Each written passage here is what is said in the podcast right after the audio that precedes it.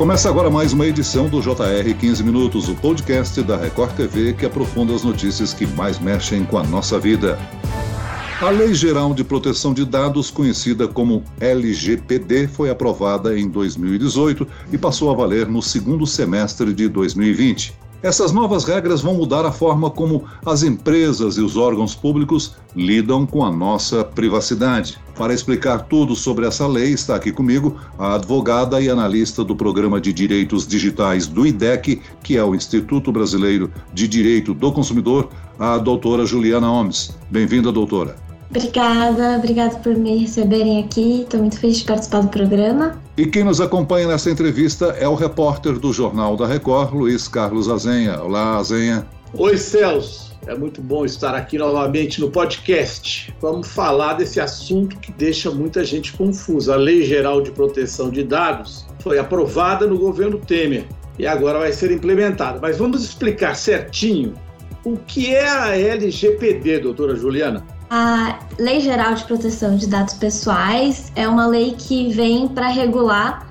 colocar regras e basicamente como deve acontecer o fluxo de informações que existe no nosso dia a dia, que muitas vezes a gente nem percebe que está acontecendo. Então, o termo técnico é como regras para como deve acontecer o tratamento de dados pessoais, ou seja, como empresas e poder público podem coletar, processar, compartilhar, utilizar de diversas formas as informações que se referem a nós. Por exemplo, as redes sociais, o Facebook, como ele pode usar os nossos dados pessoais para indicar certa publicidade, para indicar certo conteúdo. Então, a lei vem para colocar diversas regras em como isso ocorre, trazendo tanto direitos para o titular de dados como deveres para os agentes de tratamento, que são as empresas e o poder público ela existe paralelamente ao Marco Civil da internet, né? Você pode distinguir uma coisa da outra para quem está ouvindo? Antes, a Lei Geral de Proteção de Dados no Brasil, ela veio com um pouquinho de atraso em comparação com muitos outros países do mundo.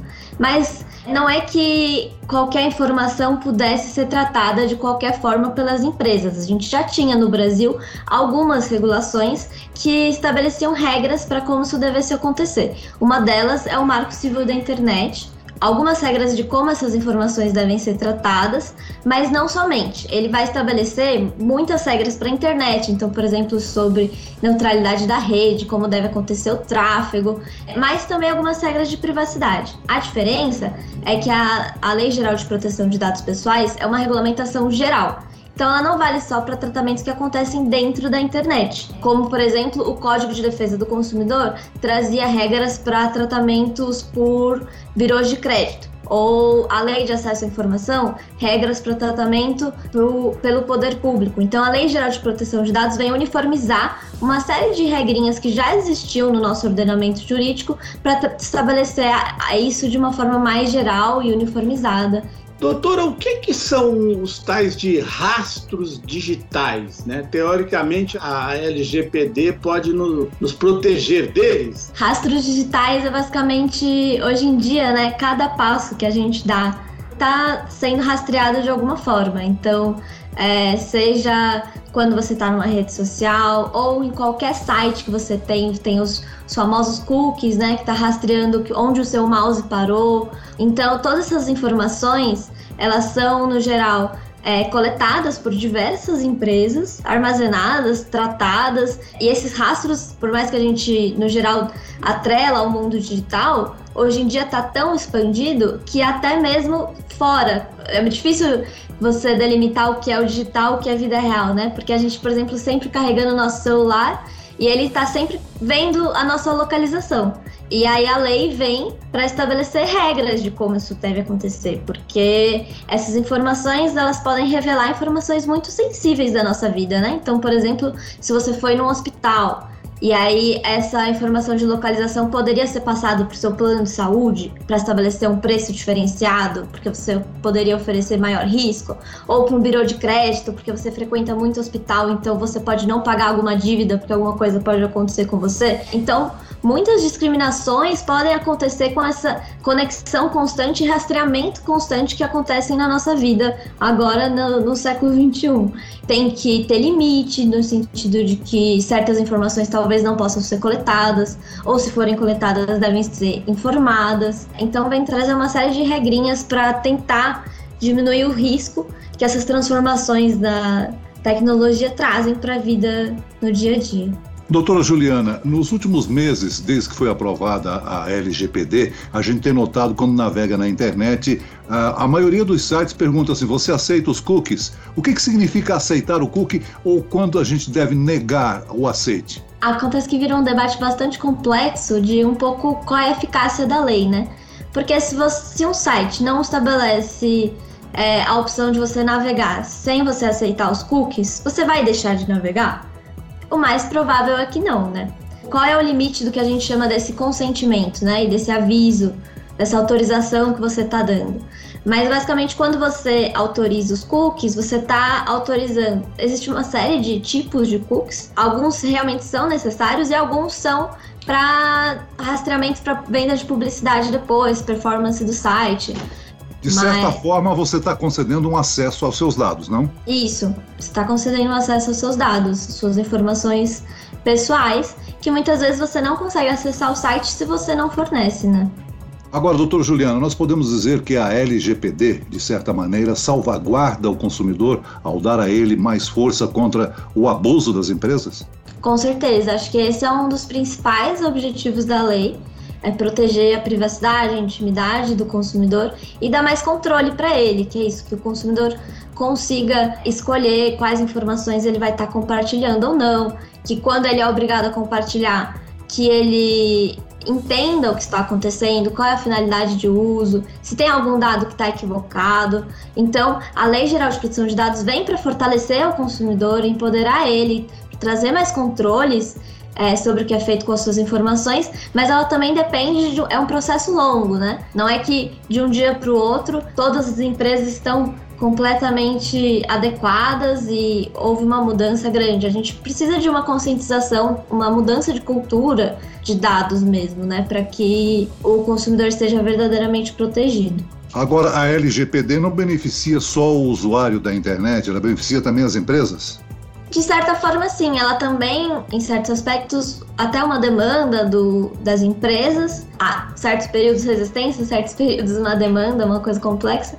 Mas porque se você não tem uma lei que regulamenta como vai acontecer esse tratamento de dados, falta segurança jurídica para como cada empresa pode realizar o tratamento de dados.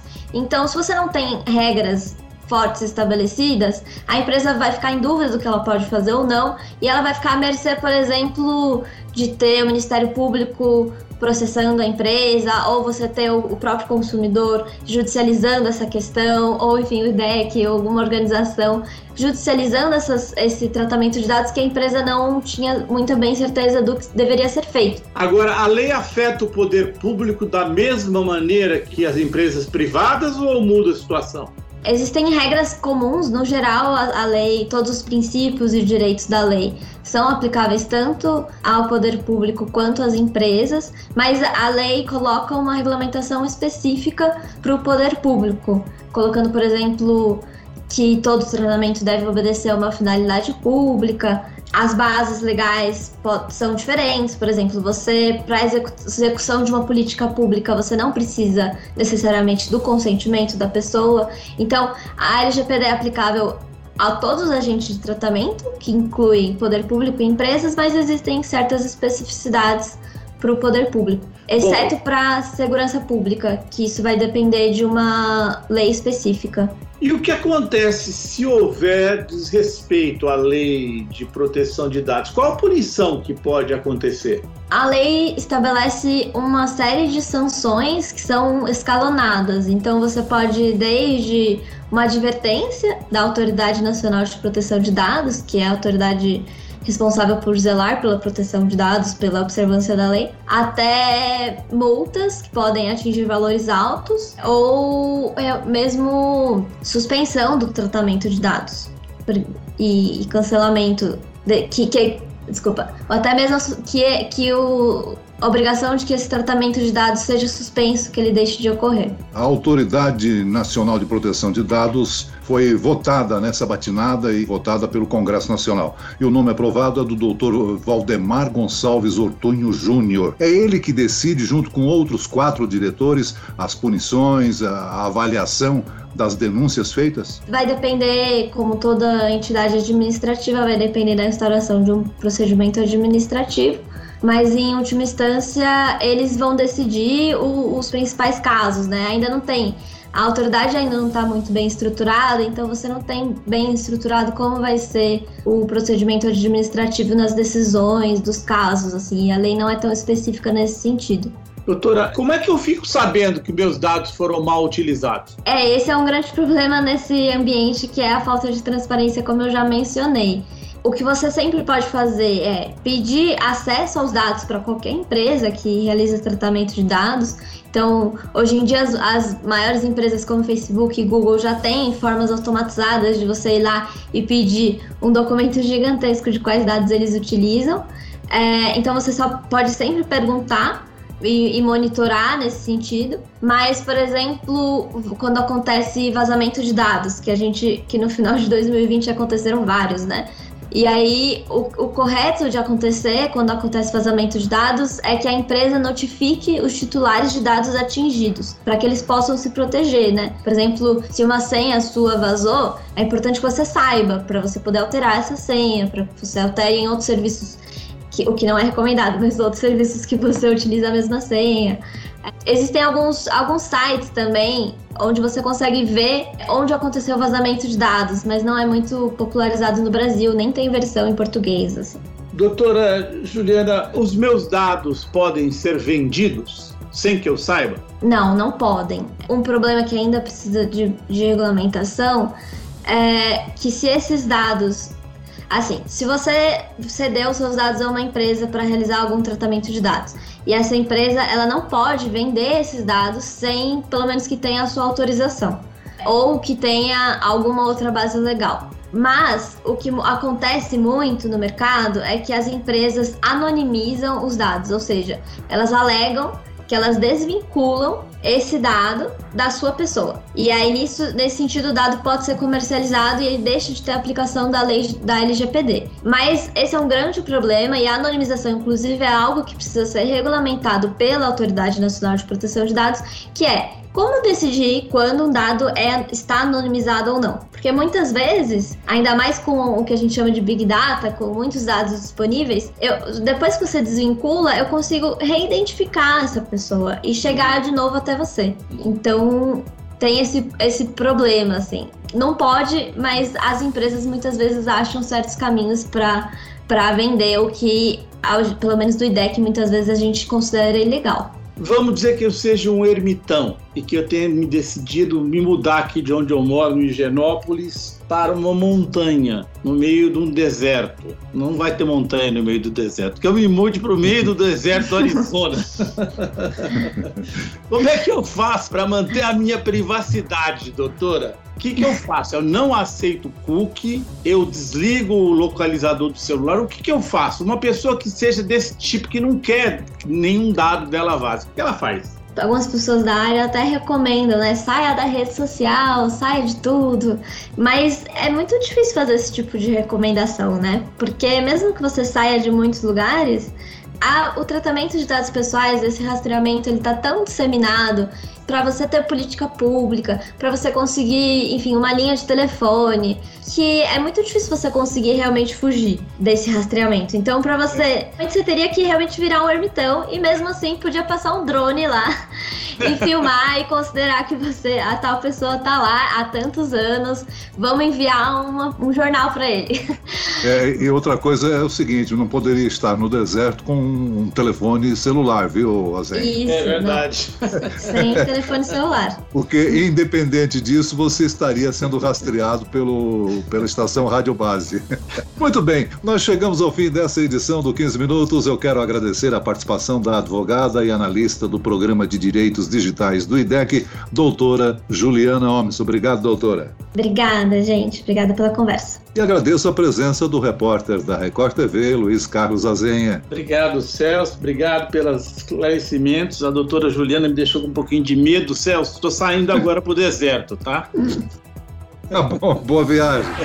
Esse podcast contou com a produção de Homero Augusto e dos estagiários David Bezerra e Larissa Silva. Sonoplastia de Pedro Angeli. E eu, Celso Freitas, te aguardo no próximo episódio. Até amanhã.